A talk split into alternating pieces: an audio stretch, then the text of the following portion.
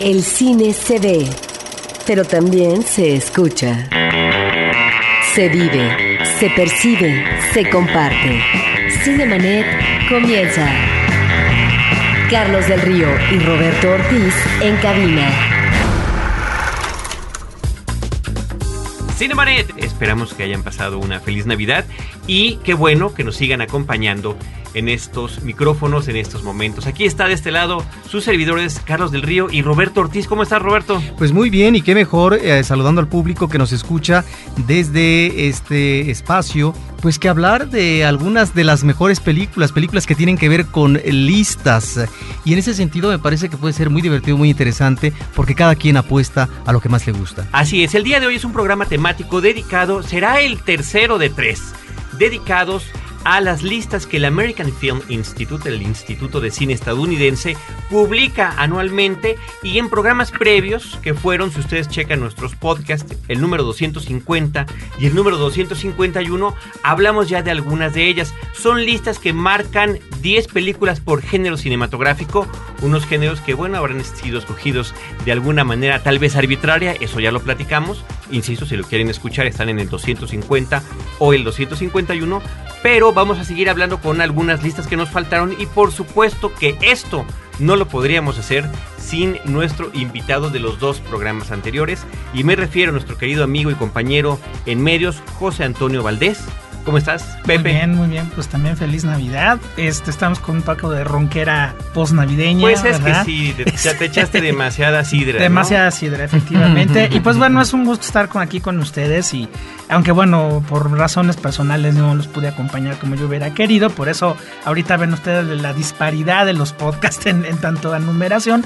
Pues bueno, me da mucho gusto estar aquí y poder continuar con esta lista de la, de la AFI que pues nos quedamos sin poder comentar, ¿no? Que ya y que bueno, es uno de nuestros nuestros propósitos ahora sí que de fin de año, terminala antes de que el año que está ya por concluir se nos viniera encima. Exactamente. José Antonio Valdés es investigador y es crítico cinematográfico.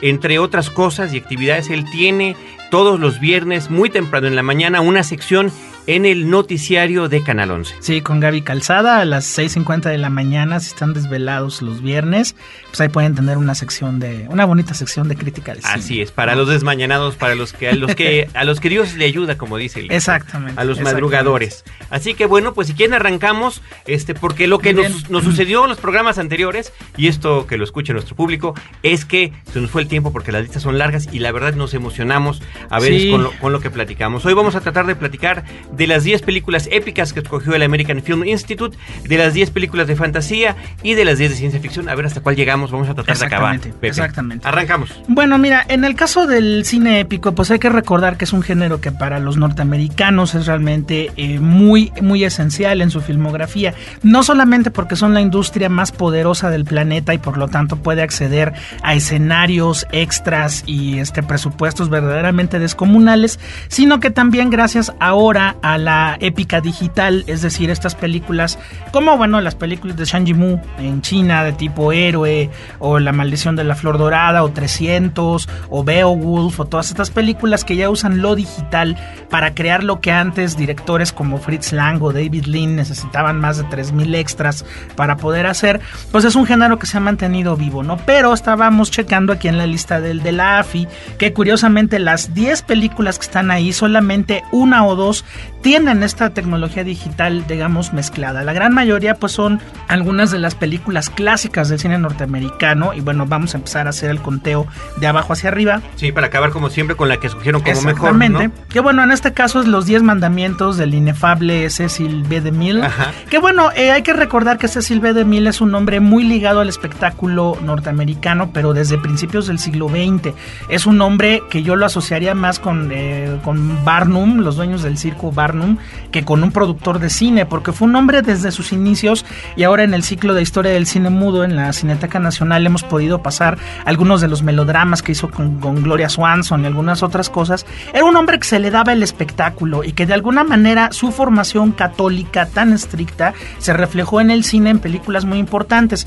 Hay que recordar que, por ejemplo, Los Diez Mandamientos tiene una versión de 1923 y también Rey de Reyes, que luego Nicholas Ray filmaría en 1954 había una versión de Cecil B. DeMille en 1928, ¿no? Entonces, de alguna manera, el cine bíblico, el cine espectacular, el cine épico en todos sentidos, es de Cecil B. DeMille, sin duda. Y bueno, hay una película, a mí me gusta mucho El maravilloso mundo del circo, por ejemplo, y este, algunas otras de sus películas, pero Los Diez Mandamientos con Charlton Heston interpretando a Moisés, el hombre que sacó al pueblo judío de la esclavitud egipcia, desde luego comandada nada menos que por el faraón este, Jules Breiner, porque no es Ramsés, es Jules Breiner.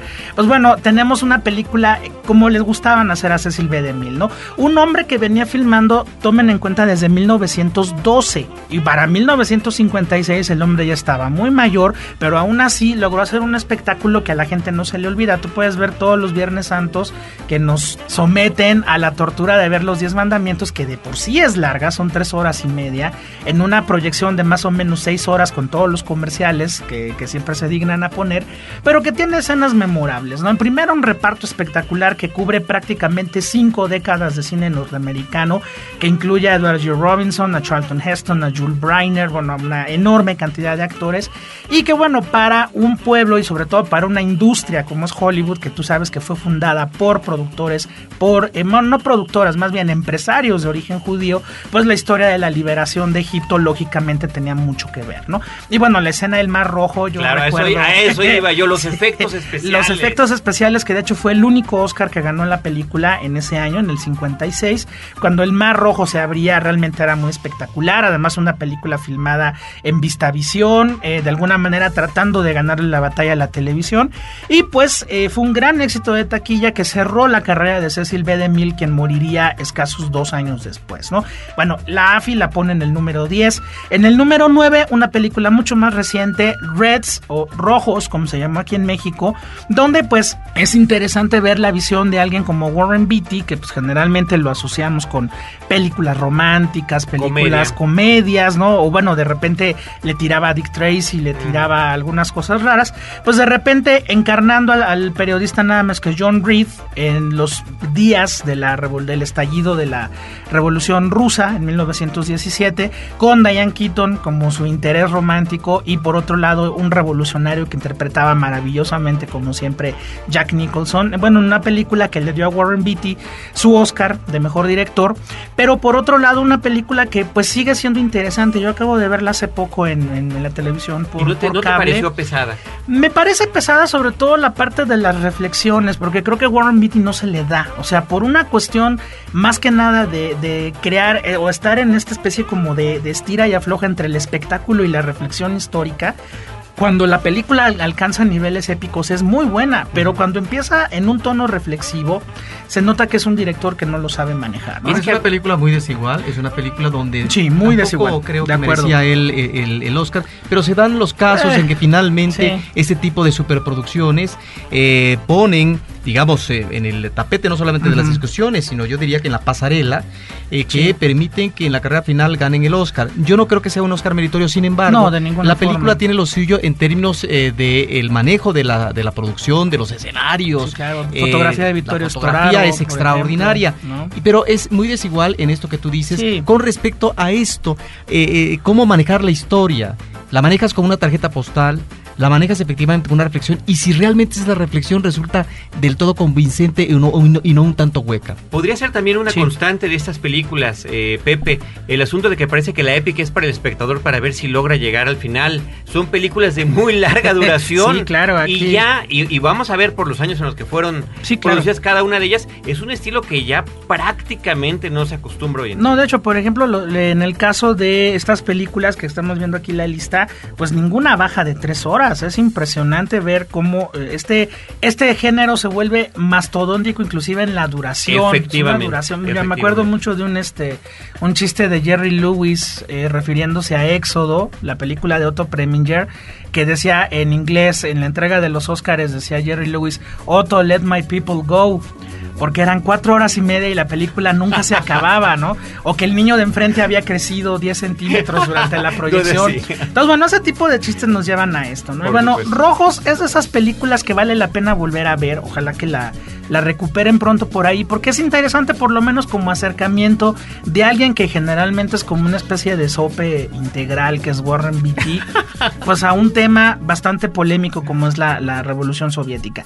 En el número 8, pues nada menos que el maestro Steven Spielberg con eh, Rescatando al Soldado Ryan, que tiene 20 minutos verdaderamente memorables, sobre todo los 20 primeros minutos. Sí, no, no, cambió la forma en la que, podíamos ver las películas bélicas, ¿no? En lo que tiene que ver con el hiperrealismo que se puede manejar hoy Hiper ultra realismo, yo todavía recuerdo haber entrado a verla en, un cine por allá por Villacuapa, donde había muy buen sonido y que sentías que las balas te tronaban en las butacas. Era realmente impresionante esta visión de Steven Spielberg del infierno de la guerra en ese tono y en una, una visión, como decirlo, como de, de hombre de acción, es decir, tú adentro de la batalla, no viendo la batalla desde afuera, que creo que esa es la gran aportación. Es una película que comienza muy bien, pero ya la parte final es muy sí, Y sobre todo, cuando, si yo me hubiera enterado, si hubiera sido Tom Hanks, me hubiera enterado que Matt Damon era el soldado Ryan, yo no lo voy a rescatar, realmente. Pero este, pues bueno, la película se vuelve en ese sentido muy discursiva, se vuelve muy esta historia de el padre y sus siete hijos que van siendo exterminados este, paulatinamente, el chilloteo al final del personaje de Matt Damon.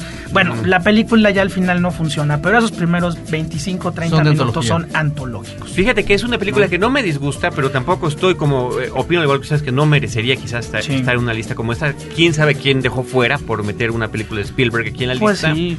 Eh, y pareciera que lo que sucede después de estos 20, 25 minutos iniciales es como un gran episodio de combate. Aquella serie televisiva eh, en blanco y negro que tenían una misión que cumplir también en el contexto de la Segunda Guerra Mundial y es eso lo que nos remite a esta historia, ¿no? Combate. Sí, pero vaya, los primeros 30 minutos Combate con son, son, sensacionales, ¿no? Muy bien. En el número 7, pues una película que inclusive el propio Steven Spielberg dice haberse inspirado en ella, aunque hace referencia a la Primera Guerra Mundial, que es Sin Novedad en el Frente, de Louis Miles donde pues eh, basado en la novela de Eric Maria Remarque, pues este personaje eh, reflexionaba sobre un grupo de muchachos alemanes que son obligados de alguna forma o engañados patrióticamente hablando a entrar a la Primera Guerra Mundial película. y terminan pues de una manera muy trágica, ¿no? Yo recuerdo mucho particularmente una escena que involucra una mariposa, que no les voy a decir cuál es para que la vean, este que es una escena súper conmovedora, pero una película hecha a nivel de superproducción en 1932 que bueno, estamos hablando de una película en ese sentido muy primigenia, muy en los primeros momentos del cine sonoro, pero que logra momentos impresionantes. Hay una toma de unas trincheras donde los soldados van brincando, que vuelo, luego también la retoma eh, Stanley Kubrick para Patrulla Infernal, donde salen los soldados de las trincheras y son eliminados como moscas en un traveling, es decir, un movimiento de la cámara de izquierda a derecha, que después Steven Spielberg retoma en Rescatando al Soldado Ryan y Clint Eastwood en su binomio Cartas de Iwo Jima, Conquista del Honor, también retoma. O sea, de alguna manera esta es una película. Y no sé si Oliver Stone también. Seguramente en Pelotón o Nació el 4 de julio aparece, ¿no? Pero de alguna manera Milestone, que en ese sentido, pues su apellido lo dice, Milestone, es una especie de piedra de toque, logró crear imágenes de guerra que después el cine ha venido retomando ya casi 100 años después. Esta es una película que tiene efectivamente escenas muy fuertes muy para su época. Es la Gran Guerra. Y eh, encontramos, por ejemplo, en una ocasión al personaje principal que eh, mata en una especie de tumba a machetazos al soldado enemigo y tiene que estar con él porque no ha muerto del todo y pasar toda una noche. O esa escena efectivamente que es hermosa pero que es muy dramática, la que tú mencionas, que es ya al final de la película, en donde realmente vemos eh, este personaje, cuál es su conclusión, porque es no solamente el estar en la guerra, sino finalmente pasar de un lado a otro y siempre te va eh, muy mal. E ingresas a un hospital, te hieren, o por ejemplo cuando él tiene que enfrentar o más bien ver a una serie de muchachitos eh, jóvenes eh, como de 15 años que ya están incorporados en la guerra y que es este rostro eh, que no es tan humano en cómo estas ah, personas apenas adolescentes que están abriéndose a la juventud van a ser carne de cañón en las trincheras. Claro, sí, es muy impactante. Y nada más una última reflexión sobre todo esto, sobre lo que decíamos de las listas de la AFI es el asunto de que no hubo un género de guerra, ¿verdad? Eh, las metieron acá y de repente como que quizás, al igual que el cine de gangsters, el Sí. cine de guerra podría tener su propia, Sí, su propia lista. Así yo como creo que- también sí. lo tuvo el cine de vaqueros, ¿no? El Sí, western. yo creo que más que nada son clasificaciones, Carlos, que hablan mucho de agrupar así medio forzadamente algunas cosas. Yo estoy de acuerdo contigo y seguramente Roberto también en que una cosa es eh, algo como los Diez Mandamientos y algo muy diferente es el Soldado Ryan, ¿no? Digo, aquí en las épicas podría estar Apocalipsis y no está, entonces bueno, debería de estar en todo caso, ¿no? Pero bueno, nos vamos al número 6 que es este Titanic, Válgame la Dios. película de James Cameron. Válgame Dios. Que bueno, entiéndase cómo los norteamericanos entienden la épica, ¿no? Aquí la épica es que tú te subiste al barco más grande del mundo y este si tuviste suerte sobreviviste al Ajá. naufragio más grande del mundo también. Para contarlo, para en poder una contarlo. película que pues eh, igual como el soldado Ryan, nada más que aquí es al revés, en cuanto el Titanic pega contra el iceberg es cuando James Cameron se puso a trabajar. Todo lo demás lo ha de haber dirigido Linda Hamilton, ¿no? Esa historia de amor tan tonta, tan burda, donde realmente lo rescatable, como siempre, por lo general es Kate Winslet, que siempre ha sido sensacional. Pero a partir de que se dan contra el iceberg, en vez de tomar la película un tono de tragedia, te acerca mucho al tono de Aliens, al tono de Terminator, de esta acción que nunca, nunca, nunca, nunca Nunca para. termina. Y es como, com- como contradictorio, porque estás viendo una gran tragedia convertida en un gran espectáculo, que es lo que hace finalmente Cameron, ¿no? Sí, y que pudo Sí. haber sido una gran tragedia que se convirtiera en tragedia económica, porque la película claro. fue hasta el momento Claro. la más cara de la historia. Había una obsesión Sí. de James Cameron por el detalle que inclusive mandó a hacer la el mismo tipo de vajillas que había en el barco, la recreación de las escaleras, de los Sí. camarotes, de las salas, tenía que ser tal y cual y hubo muchísima investigación al respecto. ¿no? Ahora fíjate que yo recuerdo en esa época, eh, hace más o menos 10 años, que la película sí provocó algo sensacional. Gente que no iba al cine fue al cine a verla Sí. tres veces. y, la pod- y a pesar No, de su duración, Y a pesar de las 3 horas 20 te- que dura. se la podía uno echar en el cine nuevamente. Es también tiene parte Sí. de placer culpable, Y debo- debo volvieron- admitirlo, ¿eh? Volvieron galán a, A Leonardo DiCaprio. durante una temporada. Ahora Ajá. ya está en otro momento de su carrera fílmica. Ahora ya es un actor serio que filma con Ridley y Scott. que, y que, digamos no está mal en sus últimas Sí. cintas y también por supuesto debemos destacar en este lado romántico pues eh, la, la canción esta famosa Ah, claro, esta- My Heart Will Go On. ¿no? que, suplió a Unchained Melody este de Ghost en las bodas. Sí, sí, este, ¿no? Y luego, bueno, muchas bodas terminaban como el Titanic, ¿no? En dos años ya el matrimonio había Parece sucumbido. que no, parece que hay que superar los dos años. Puede ser hasta en seis meses, ¿eh? sé de casos, sé de casos. Exactamente. El número 5, pues, es el acercamiento de uno de los grandes maestros de la historia del cine a la épica, que era Espartaco, dirigida por Stanley Kubrick, que, pues, digamos, dentro de la filmografía kubrickiana es una película, digamos, como que fuera de contexto, ¿no? No fue un proyecto personal, fue un proyecto para el que Entró de Kubrick relevo, ¿no? fue contratado porque le iba a dirigir Anthony Mann y Anthony Mann ya andaba este, sufriendo el corazón por las infidelidades de Sarita Montiel seguramente. Entonces eh, Kubrick toma las riendas del proyecto, eh, se pelea a muerte con Kirk Douglas porque Kirk Douglas lógicamente quería ser un héroe de acción que Kubrick realmente no le interesaba. A Kubrick le interesaban otra vez todos estos temas que siempre le gustaron como las odiseas inútiles, la locura, el poder, la cuestión de la civilización o de la decadencia de una civilización, como muchas de sus películas posteriores lo retoman. Y bueno, yo siento que es una película épica al revés, o sea, es una, una película épica que no quiere ser épica, quiere hablarnos de muchas otras cuestiones que digo, compárenla con una película muy de la época que era Demetrio el Gladiador, donde lo importante es ver a Víctor Mature peleando contra otros gladiadores. En Espartacos debe ser la película donde menos gladiadores vemos porque a Kubrick eso no le importa. ¿Sí? De hecho, yo pondría más épica en el caso de Kubrick Barry Lyndon, por lo menos la narración que tiene Barry Lyndon y hay es mucho de más guerra. épica, Toda la razón, sí. ¿no? Y pero las escenas de guerra también son raras, o sea, son los soldados este, franceses caminando y los otros balaceándolos, ¿no? Que es el absurdo siempre de la violencia desde el punto de vista de Kubrick, pero bueno, está Espartaco ahí incluida. Con, con la gran escena esta este, memorable, ¿no? De Yo soy Espartaco. Yo soy Espartaco, ¿no? ahora es una película que eh, Que luego la parodia en Lolita, Sí. Cuando sale Quinty y está M. Spartacus todo borracho con su sábana amarrada. Es una película que funciona muy bien hasta la parte final, donde ya Sí. ese como Sí, ajuste sí. de cuentas, de licencia que se, que, que- que se da en términos de producción, obviamente eh, ya no funciona eh, de acuerdo a cómo eh, conducía al personaje. Porque finalmente se trata de una especie de héroe, de un hombre. Que reúne a su grupo, reúne a su tropa y que es el esfuerzo y la lucha por la liberación finalmente. Sí, claro. En ese sentido claro. me parece que es una película que además se le considera en términos de guion la connotación de izquierda para su época. Claro. Porque en realidad Trumbo. estaba efectivo. Dalton Trumbo, que fue, digamos, uno de los perseguidos en la cacería de brujas macartista. De tal manera que me parece que la película funciona muy bien hasta cierto punto si consideramos la cuestión eh, argumental y del personaje, cómo se maneja eh, políticamente. Ahora algo que tocó ahorita Roberto es el tema de la liberación. De hecho, muchas de estas películas tienen que ver con libertades, con alcanzar libertades, ¿no? Por ejemplo, en el caso de Espartaco, en el caso de Titanic sería una especie de libertad emocional del personaje de, de Kate Winslet cuando Moisés libera a, la- a su pueblo de Egipto.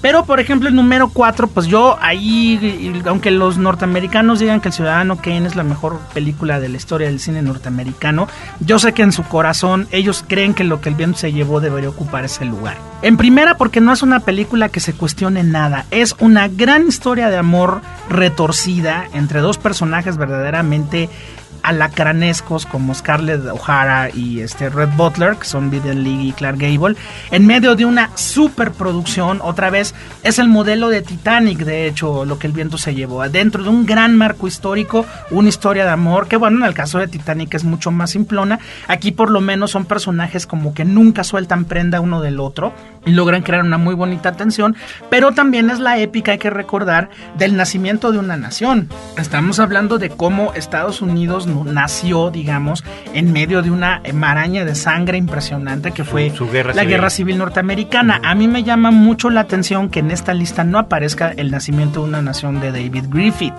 Quizá ahora, y bueno, más ahora, ¿verdad? Que, que Barack Obama es el presidente electo. Creo que va a ser una película que hay que recuperar mucho. Porque lejos de su enjambre racista en el que está metida, también es una película muy rica y pues fue la primera épica del cine norteamericano. Sí, ¿eh? pero no la ponen porque es una duda. película que se corresponde con la etapa considerada de la prehistoria. Es cine silente. Ah, Estamos bueno, sí. eh, eh, antes de, de- de Ok. 1920. Yo creo que tal vez por eso finalmente la dejan de lado. Sí, pero finalmente lo que sí es que lo que el viento se llevó será para muchos la película por antonomasia Del cine épica, norteamericano. ¿no? No, pero también Claro está sí. la actuación soberbia de eh, esta actriz. De eh, Vivian Leigh. Vivian Leigh, Sí, que está no. eh, hermosa. Cómo no, cómo no. Bueno, las tres primeras, digamos, los lugares 3, 2, 1, pues eh, voy a tratar inclusive hasta de agruparlas, porque bueno, muchas de estas películas que estamos mencionando, déjenme hacer la cuenta, una, dos, tres, cuatro, cinco de ellas, o sea, la mitad de las 10, ganaron el Oscar de Mejor Película. Lo que quiere decir que la Academia de alguna manera ha correspondido a este gran esfuerzo de producción, entregando este Oscar de Mejor Película a una película que a lo mejor pues, no se vuelve tan memorable en la mayoría de los casos, pero que de alguna manera la Academia reconoce. En el caso del número 3 es la lista de Schindler, otra vez Steven Spielberg, en una épica que podemos decir un poco extraña. Digo, yo la ligaría mucho ahorita viendo la lista, yo la ligo mucho con los Diez Mandamientos, porque es de alguna manera la liberación del pueblo judío ahora del nazismo. En este caso funciona muy bien porque por lo menos en, en la película, que para los que somos fans de Steven Spielberg fue como una impresión muy fuerte, el personaje principal es muy complejo. O sea, no es Indiana Jones, no es E.T., no es este, eh, vaya, Richard Dreyfuss en Encuentros Cercanos. Es un hombre que está comerciando con el diablo y que lo saluda de mano todos los días e inclusive duerme en su cama. Y de repente viene la toma de conciencia y viene la liberación de, de, este personaje, que también es una película que sobre todo en la parte final yo siento que la película decae muchísimo. Esta escena larguísima de Liam Neeson es que si este botón... Sí, ¿no? sí. Híjole, ¿no? O las piedras al final. que Eso es terrible, porque de entrada eh, una, una toma en video, a colores, Sí, eh, que rompía con todo lo que estaba innecesario, haciendo. innecesario, No, innecesario. De entrada ya había hecho este esfuerzo de eh, poner su visión en blanco y negro, que lo hace de una manera estupenda. Y de admitir que era judío, porque sí, no lo claro, había hecho. Claro, claro, Claro. Conseguir a Liam Neeson, que hace un papel, la verdad, excelso, Liam porque son de, estos personajes, como decías tú, con esta dualidad pero que son encantadores, Sí, claro, carismáticos claro. por completo, ¿no? Sí, es un- una especie de James Bond del nazismo, ¿no? Y Como suele suceder, como suele la riega suceder. al final eh, en muchas películas. sí, sí, de acuerdo. Y además aquí, por ejemplo, la gran escena de la película que yo creo que es esta secuencia larguísima del desalojo del gueto de Varsovia, que es impresionante. Increíble, increíble. No es épica, al contrario, es de una tragedia terrible. Entonces, bueno, aquí yo sí la clasificación la pondría muy, muy dudosa, pero bueno, ellos la consideran Podría como entrar la, la clasificación que insistimos no existe, que es la de guerra, ¿no? Exactamente, ¿no? Ahora, Ben Hur, pues estamos hablando aquí de una película muy en el tono y muy en la época de los Diez Mandamientos. Una película que dirige William Wyler, es decir, muchas de estas épicas fueron dirigidas por veteranazos de la industria. Si eh, De Mil viene dirigiendo desde los 12, Wyler anda desde los 20 en Alemania. O sea, estamos hablando de gente que llevaba más de 30 años en la industria y que de repente se enfrentaron a un cine que trataba de ganarle la batalla a la televisión de una manera impresionante. De hecho, Ben Hur históricamente es la película más ancha de la historia del cine. Es decir, si ustedes la tienen en DVD y la ponen, van a ver que el formato es larguísimo. Sí. Son 2.55 de radio. O sea, es un, es un lente impresionante para poder filmar eso. Pero porque era para que vivieras una experiencia verdaderamente monstruosa, ¿no? En una sala de cine. Con un Charlton Heston infinitamente más acartonado que lo que había hecho con este Cecil B. DeMille eh, tres años antes. Que bueno, también durante muchos años, hasta que apareció Titanic, fue la película que más Oscars recibió en la historia. 11 de 11 nominaciones prácticamente. Y el número uno es, fíjate que una especie de, como, como dicen, de crossover, ¿no?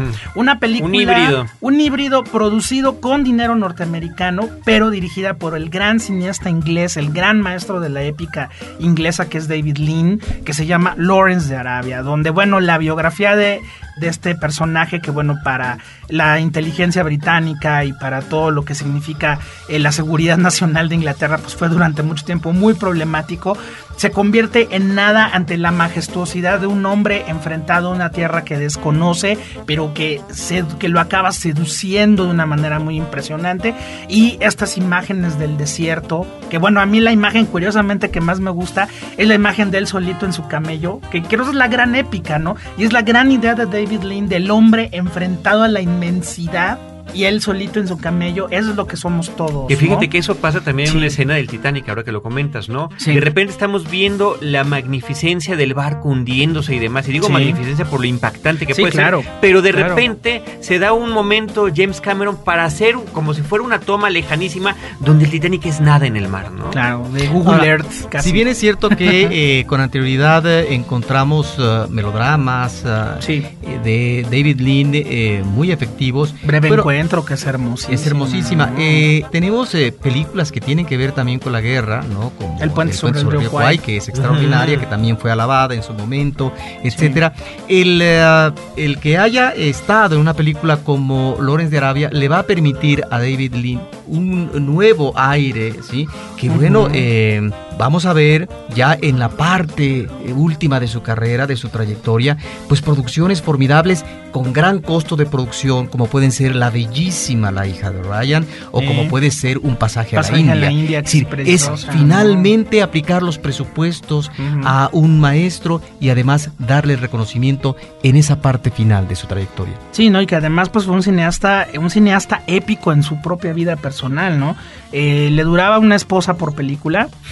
Eran rodajes de dos o tres años eh, en locaciones como podría ser Arabia, como podría ser la India, como podría ser este, bueno, Rusia en el caso del doctor Shivago, ¿no?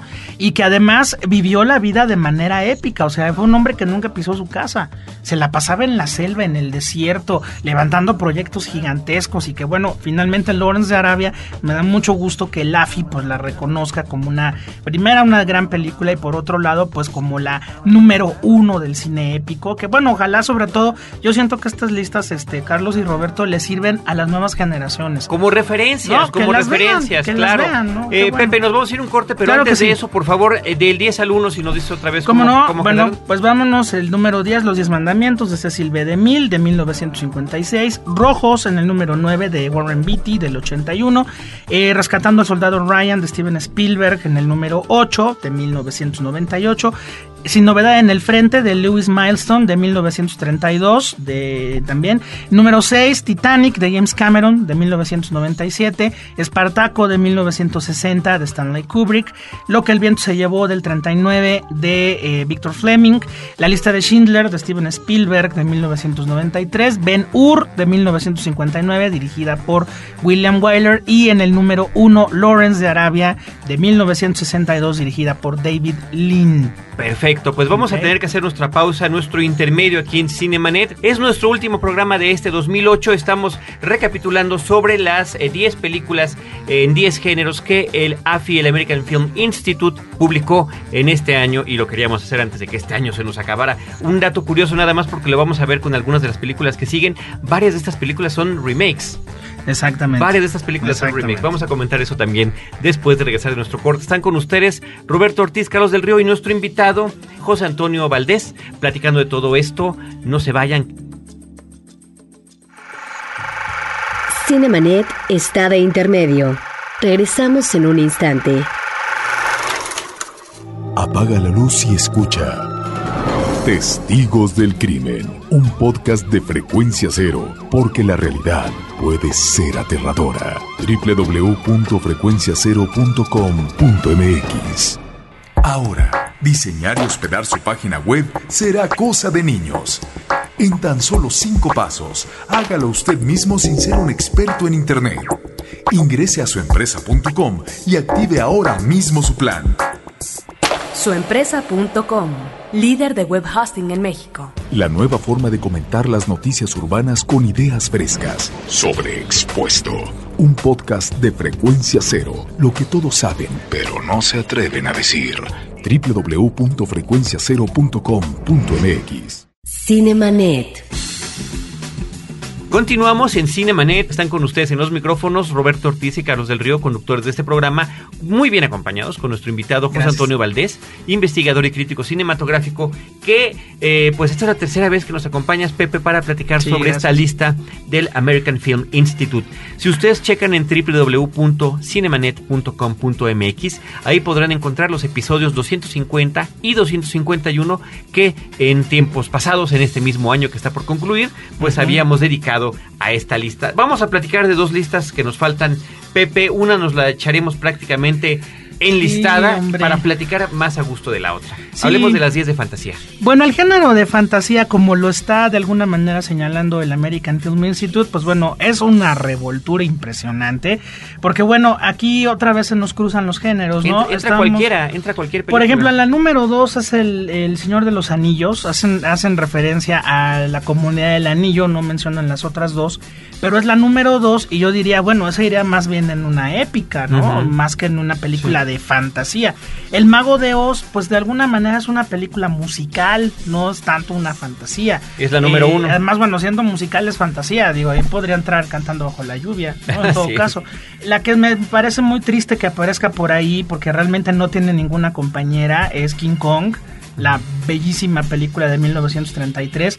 Luego, eh, Qué bello es vivir, que bueno, podría entrar más en drama. En melodrama. O en melodrama. En melodrama. Es la clásica película de fin de año para los gringos, ¿no? Sí, claro, que es hermosa y que, bueno, es de las películas más disfrutables que existen. Bueno, pero, acuérdese que hay un ángel que llega a la Tierra. Sí, claro. Y a lo Clarence, mejor eso es lo que está Clarence. justificando el elemento fantástico. Ahora, Pues sí. es una película que yo diría que es eh, de una gran actualidad, Pepe, si consideramos Sí. que el personaje central de James Stewart maneja Ajá. una compañía que eh, da créditos para la vivienda Sí, claro. y que eh, va Son a estar culpables de todo. que va a estar digamos Sí. lidiando Sí. con un eh, banco, el único banco, que en este caso es como la- eh, el manejo financiero, eh, digamos, absoluto.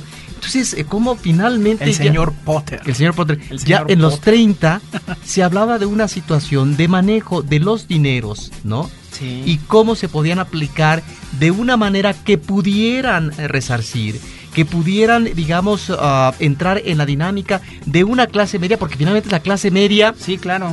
De en contra 40s. del hombre rico, Sí, sí, sí. Que es lo que en la actualidad con la crisis estadounidense estamos viendo a propósito de toda esta gente que pidió créditos eh, de vivienda y, Y no que se está quedando en la calle que no los puede solventar. Qué curioso, cómo ya una película de esta naturaleza de Frank Capra, que además fue su película favorita, es una película donde él aparece como productor, Y como director, como co-guionista, es una gran creo. cinta, como digamos está hablando ya de problemáticas que tienen que ver con la economía real. No, y espérate, seguramente vendrá una nueva versión con Eric Bana, o sea, porque realmente sí se va a poner muy de moda. Sí. Este Hechizo del Tiempo, por ejemplo, de Harold Ramis, Harvey, que es James Stewart platicando con un conejo imaginario, este El Ladrón de Bagdad, de Michael Powell y Emerick Pressburger, que es otra vez una película inglesa, o sea, que están tomando prestado.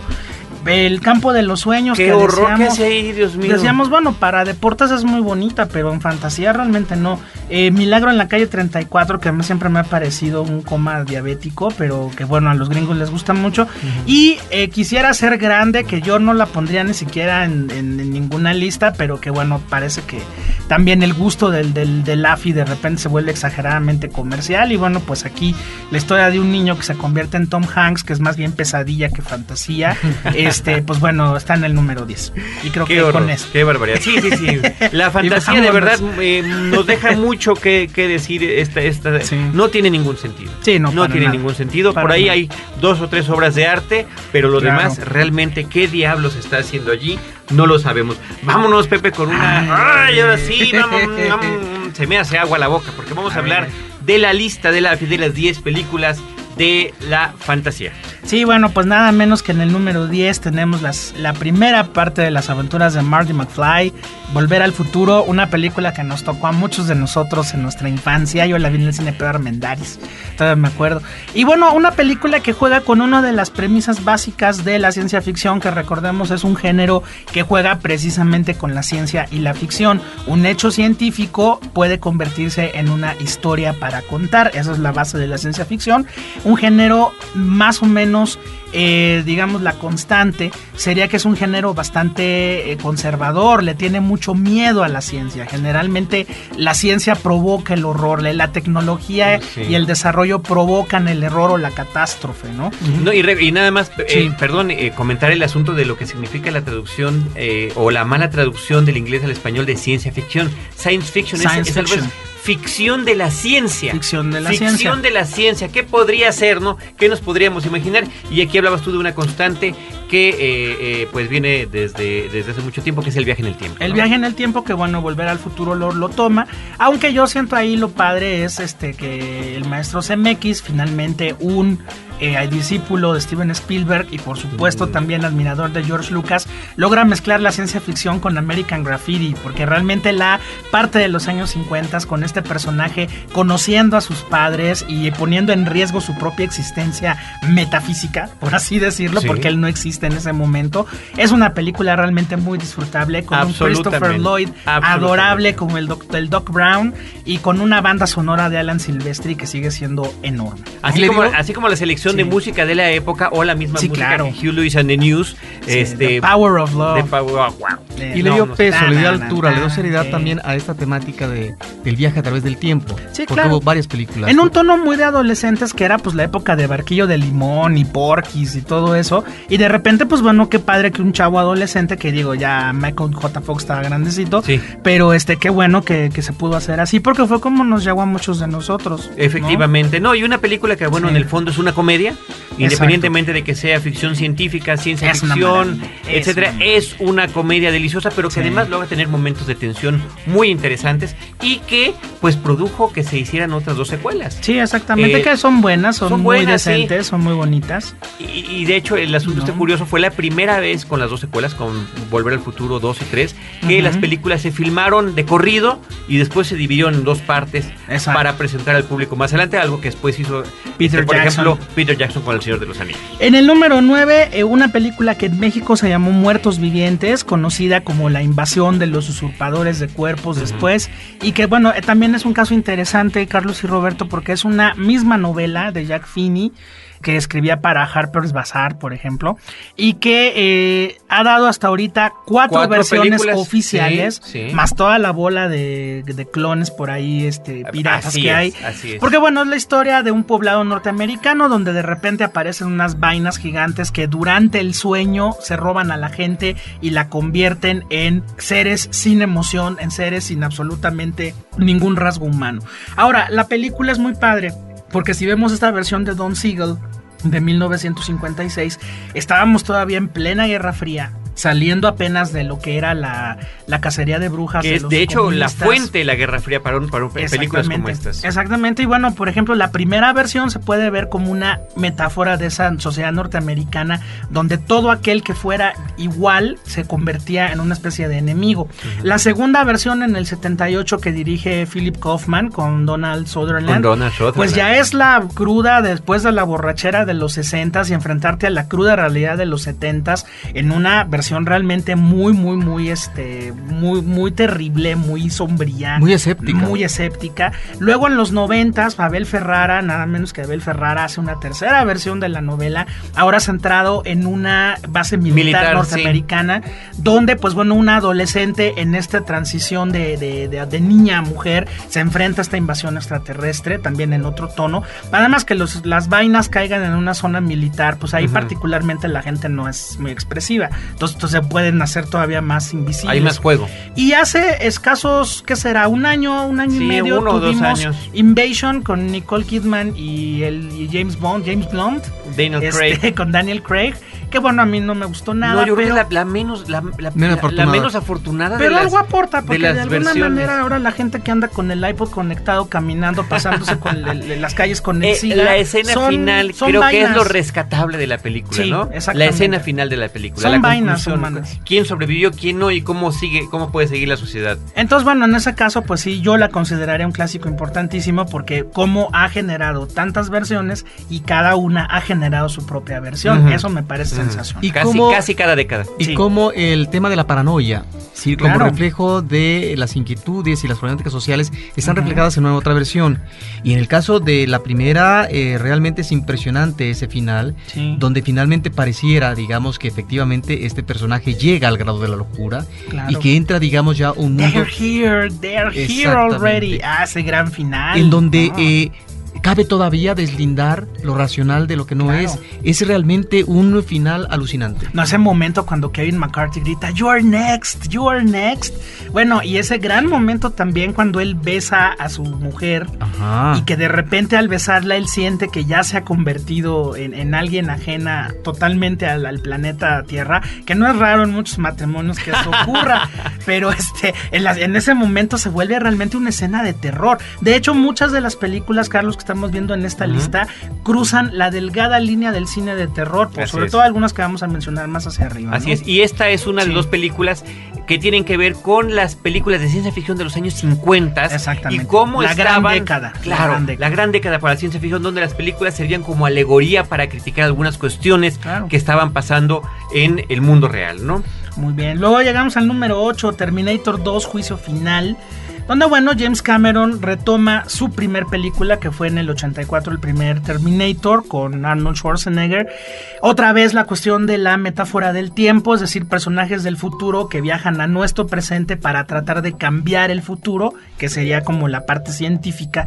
Y bueno, la parte de los androides, ¿no? El T-800, que es Schwarzenegger, y la aparición ahí de un personaje que yo recuerdo haberla visto en el cine Las Américas, y cuando salía el T-1000 de metal líquido, verdaderamente te de espaldas, ¿no? Era impresionante, pero ¿no creen Sí. ustedes que quizás en este lugar más debería estar Terminator, la película original, Yo por todo lo que significa como su aportación a una eh, temática común de la ciencia ficción, que es el apocalipsis, ¿no? Claro. Todo esto nos va a llevar en ciertas películas al fin del mundo, ¿no? Y eso es el tratar de evitarlo. Y recordemos que, que James Cameron hizo esa película con un presupuesto mínimo. Claro. Y que fue la inventiva, la creatividad, los, la- el- los emplazamientos de cámara, en fin, que la hacen ver como una película de mayor presupuesto. Y claro, finalmente este es como, como le hace George Lucas, que ya tiene más lana y la quiere volver a hacer, ¿no? Exactamente, Y, sí. y le fue también a Arnold Schwarzenegger en ese papel que ahora lo vuelven bueno, ¿no? Exactamente, ya no Sí, pero tiene su miga argumental, ¿no? Esta Sí, película. sí, está bien. Digo, yo me hubiera ido más por la primera, pero en fin, está bien. El número 7, pues una película de 1979, Alien, el octavo pasajero, también creadora de una gran saga cinematográfica. eh, una, de una saga y de, y de copias, ¿eh? Y de copias este, bastante clonadas. Versiones piratas, bueno, dices ya, tú, ¿no? ya llegamos a, al caso de estos Alien contra Depredador Sí. y contra Chucky. y Contra, no, esto no tiene o nada- sea, ya- Alien, el octavo pasajero, es una de las grandes obras de la ciencia una ficción. elegancia, una, un gusto por el cine, una película que ahí sí se cruza con el cine de horror. Absolutamente. Tocándote muchos temas como el, este, ¿cómo se llama esta cuestión? Eh, la claustrofobia, la oscuridad, una criatura que está entre humano, reptil e insecto, que son como todos los miedos básicos del ser humano juntos. La cuestión de la heroína mujer, que aquí aparece por primera Por vez. la- primera La vez. teniente Ripley, Sigourney Weaver. Y la cuestión, otra vez, como esta cuento de Agatha Christie de los, de los 10 indiecitos, ¿no? Todos van siendo exterminados y solamente la que consigue como que romper la barrera del monstruo es la que va a sobrevivir. Un gran logro en esta película, sin duda, es que, a diferencia de todas estas películas eh, de los mitos eh, de horror de los años 30, era ver en toda su magnitud el monstruo. Y aquí lo que vemos es, y esto causa una mayor tensión. Fragmentos. Y esto causa, digamos, eh, un desgarramiento también interior en las emociones del espectador, que tú vas viendo fragmentariamente al Sí, monstruo. es muy impresionante. No lo conoces del todo, sino hasta el final. Y eso en medio de una nave, en medio de, de- de- de gases, de la oscuridad. Eso es lo terrorífico. Porque finalmente está ahí potencialmente este, digamos, descomunal monstruo. Pero como lo desconoces, porque es finalmente lo desconocido, es lo que te causa realmente la desesperación de en qué momento llega tu muerte. Y los diseños Sí. de H.R. Giger, que además claro, están vinculados hombre. absolutamente con referencias sexuales, lo que significa la violación de un ser, la violación sexual de Claro. un ser ajeno a nuestro mundo, a un ser humano y lo que eso puede generar, las referencias a la maternidad, ¿no? Al, al papel de la madre, muchísimas. este, porque la propia computadora principal Mother. es Mother. Inclusive, eh, Carlos, esta película tiene algo muy, muy interesante, muy, muy, muy interesante, que es la cuestión de haber roto con la visión de la nave espacial pulcra, limpia e impecable que tanto la Guerra de las Galaxias como 2001 Odisea del Espacio habían planteado. Estos son albañiles del espacio. Sí, o de sea, hecho, de hecho el eh, James Nostromo es un lo dice asco. traileros del espacio. El Nostromo es un asco y bueno, ahí ese bicho se te podía meter por cualquier coladera, ¿no? Entonces, en ese sentido es una ciencia ficción como ocurre en el número 6, ya que estamos hablando del mismo director que es Ridley Scott, igual que Blade Runner, ¿no? Ya estamos hablando de futuros apocalípticos, ya estamos hablando de degradación humana, de un planeta completamente desquiciado y bueno, tanto los eh, ferrocarrileros de Alien como el policía Rick Deckard de Blade Runner, pues se van a enfrentar a este mundo. Claro, en el caso de Blade Runner cambiamos completamente de idea y cambiamos completamente de metáfora porque aquí es la criatura que se cuestiona ante su dios cuándo es mi fecha de caducidad, que es lo que ocurre con los replicantes.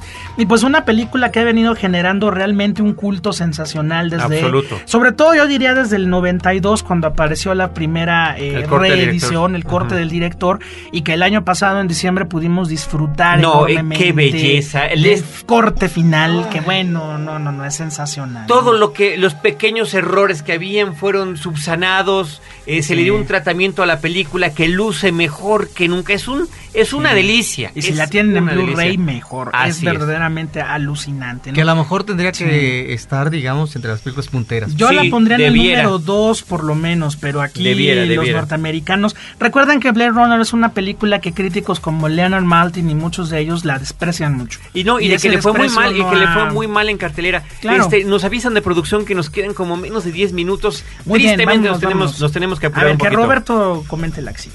Bueno, el día que paralizaron la Tierra, que es eh, realmente una Sí. película formidable. Nada que ver con esto que acabamos de ver hace poquito, el, el remake que se estrenó. Es una película de Robert Wise y que además es una película que está planteando, creo que una situación que sigue siendo de actualidad. Finalmente, Totalmente. las películas eh, cobran lecturas a través del tiempo y en este caso es la presencia, la presencia que no es agresiva en principio de un extraterrestre, de una nave, de la cual sale finalmente un ser extraterrestre para advertir a la humanidad que le pare que le apare su juego, que tiene que ver con la guerra, con la tecnología y con esta falta de acuerdo mundial para poder manejar en un término de, eh, en términos de progreso pacífico lo que son las diferentes acciones en el mundo. Me parece que en ese sentido es una película de advertencia, es una película de alegato también político y que, y que es de una gran actualidad. O le paran ustedes o nosotros los paramos. Efectivamente. Y además hay momentos extraordinarios porque no es este tipo de películas de superproducción porque inclusive No, no, no, a estas alturas del partido tú ves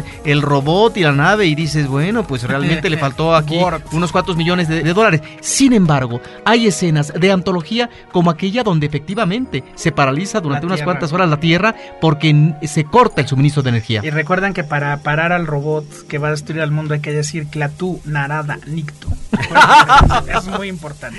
Eh, justo lo, el- lo platicaba con, con- con Abel Cobo, es nuestro productor de podcast, esas tres, En el tres número- famosas palabras. En el número 4, y aquí lo podemos ligar con el número 1, porque de alguna manera nos va a funcionar mejor, está Stanley Kubrick con dos películas importantísimas, Naranja Mecánica y 2001, Odisea del Espacio.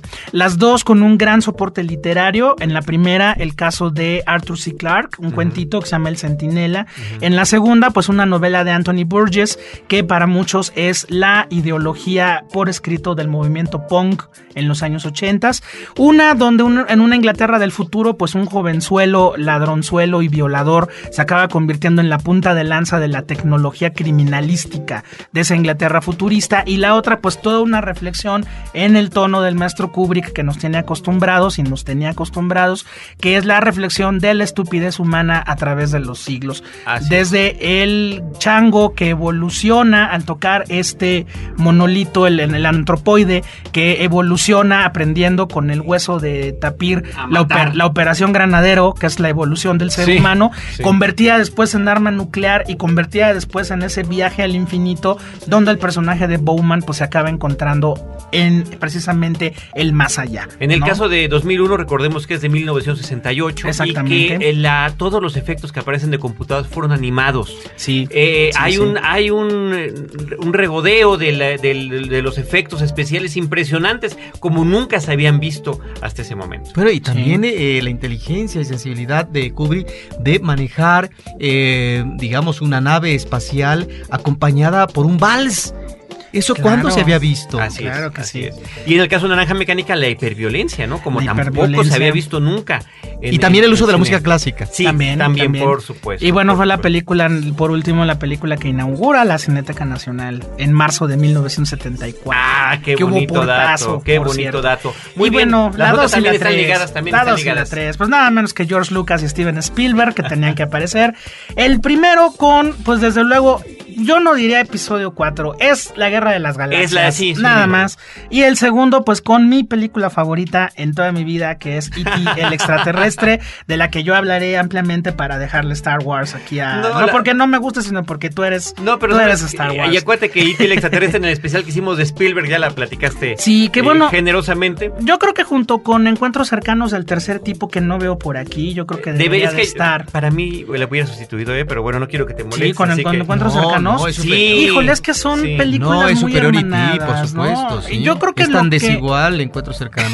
por Lo que en favor. Encuentros Cercanos era una especie de reflexión colectiva sobre el papel del extraterrestre. Ya en E.T. el extraterrestre se vuelve la reflexión íntima y personal, ¿no? Una película donde pues Steven Spielberg de alguna manera toda la soledad de su infancia, toda la desconexión con la figura del padre, la falta de amigos y la, la- la- la cierta marginación en la que vivía, se acaban convirtiendo en la petición de un amigo, aunque sea de otro planeta, para que llegue a nuestra tierra. Entonces esta, esta historia de amistad, esta historia de amor fraternal, esta historia finalmente que, bueno, para muchos puede parecer eh, de una eh, chabacanería infinita, que bueno, yo no comparto su opinión. A mí me parece una película que logra combinar perfectamente el tema del visitante extraterrestre, que empie- empieza siendo una amenaza. Ujú. Haití no lo vemos, no sabemos qué es. Y luego se acaba convirtiendo en nuestro mejor amigo. A mí me parece hermosa. En el número 2, la cuestión de Star Wars. Aquí habría que comentar, muchísima gente pensaría, bueno, ¿por qué el, el episodio 4 o lo que es la Guerra de las Galaxias, como nosotros conocemos, Sí. y no el Imperio contraataca, que es como la que se comenta que es la que está mejor hecha Sí. y la que mejor argumento tiene? Bueno, porque esta fue la primera. Esta fue la que nos Claro. inauguró en este género Claro. que más de ciencia ficción, Sí. eh, Roberto y Pepe, se acerca a la cuestión de la fantasía, porque es poner en el espacio la historia de los héroes que van a rescatar a la princesa al castillo, ¿no? Que en este caso es la estrella de la muerte. El, el que George Lucas haya podido, de alguna manera, su genialidad quizá no sea haber eh, escrito la historia, sino haberse rodeado de las mejores personas para la música, para los efectos especiales, para el diseño del vestuario, que jamás se pudo él haber imaginado, lo cual nos da una obra que también es algo Claro. que nunca se había visto hasta ese momento, en una película emocionante que se remite más a las, a las películas seriales de los 30 que a la ciencia ficción clásica los de mitos los, clásicos, de los ¿no? años 50, ¿no? Sí, además una película que cambió la historia de Hollywood, o sea, cambió la historia de hacer, de cómo se hacía el cine en los Estados Unidos. Después de una década que fueron los 60s y 70s, donde surge este cine independiente, Casabetes, Scorsese, Coppola, Woody Allen, el propio Steven Spielberg, sus dos primeras películas, estos road movies, este, como Loca Evasión, que eran películas muy baratas, ¿no? Y de repente aparece George Lucas y, de- y le marca a Hollywood un camino a seguir. El camino de la parafernalia, el camino de las secuelas, el camino del cine espectacular, que bueno, para muchos podrá haber sido una pérdida no tener otro, otra conversación de Coppola u otro Calles Peligrosas de Scorsese, pero fue de alguna manera la Guerra de las Galaxias la evolución del cine norteamericano. Eso es un antes y un después. Ahí estoy Ah, no, por supuesto, y poder inaugurar eh, A términos... nivel industrial, claro. Sí, poder inaugurar términos como blockbuster, ¿no? La, hacía la gente en filas tan largas que rompía cuadras. Sí, Era claro. lo que se decía. eran- eso significa blockbuster. El rompecuadras. En fin, quizá estamos pues muy emocionados con estas listas. Quizá no en el orden. No, pero me no parece que en particular las de ciencia ficción le podríamos dar una revisadita a cómo ordenarlas. Claro que sí. Eh, pero eh, pues finalmente son películas clásicas que ahí quedan, muchos las hemos visto, quienes no, hay generaciones completas que no han visto Sí, claro. La Guerra de las Galaxias, aunque ahorita esté ya de Clone Wars sea una serie televisiva en un canal Sí, de, de no televisión. conocen la original. Efe- Yo el otro día me espanté enormemente que dos muchachos de 19, 20 años compré el, el Blu-ray de Naranja Mecánica. Me decían, ¿qué es eso? O sea, mi mío. generación conoció Naranja Mecánica Claro, por nuestros claro. papás y todo. Y estas generaciones ya no las conocen. Entonces yo siento que estas listas, por absurdas, por, mm, por como Excesivas. por lo que sean, de alguna manera pueden servir a los jóvenes cinéfilos interneteros a que se metan y vean y digan, bueno, la rento, la busco, la bajo, la veo. Eso yo creo que de alguna manera le va a servir a, a estas nuevas generaciones. Y de esa manera no es que estén eleccionándose, sino que van a disfrutar más el cine. Pues sí, qué bueno. Ojalá Pues que bueno, así sea. Se nos está acabando el programa, Hombre. Pepe, pero muchas gracias. No, muchas gracias a ustedes, por habernos acompañado. Lo logramos. logramos terminar esta charla en tres episodios, 250 muchas gracias. y 251 los episodios. Y feliz anteriores. año nuevo para Feliz año todos nuevo. ustedes. Esperamos escuchar próximo. Gracias a todo nuestro equipo en los controles, a la producción, en fin, estamos eh, contentos, emocionados. El tiempo se nos acaba y se me acaban a mí las palabras. Roberto Ortiz, Carlos del Río, conductores de Cinemanet, se despiden de ustedes y despedimos a nuestro invitado eh, José Antonio Muchas Valdés. gracias. Muchas gracias por su asistencia. Los esperamos el próximo año con Cinemanet, donde tenemos, como siempre, cine, cine y más cine.